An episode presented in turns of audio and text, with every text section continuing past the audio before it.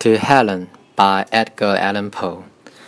Helen, thy beauty's to me like those Nicéan barks of yore that gently over a perfumed sea the weary, way-worn wanderer bore to his own native shore. On desperate seas, long wont to roam, thy hyacinth hair, thy classic face, thy Naiad Airs have brought me home to the glory that was Greece and the grandeur that was Rome.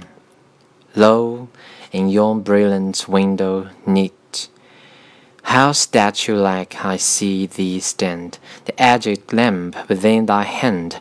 Ah, Psyche from the regions which are holy land. 致海伦，海伦。对于我，你那美艳像往昔的尼斯之船，轻柔地拂过那芳香的大海，载着那疲倦的游子返回故乡的海岸，徘徊在茫茫无际的大海上。你水仙一般的秀发，你雍容典雅的脸庞，你海神一般的风韵，让我见识到昔日希腊旧日的风华，罗马。往昔的庄严。看，在那明丽的窗镜内，我看到了你手持玛瑙灯的身影，这般婀娜娉婷。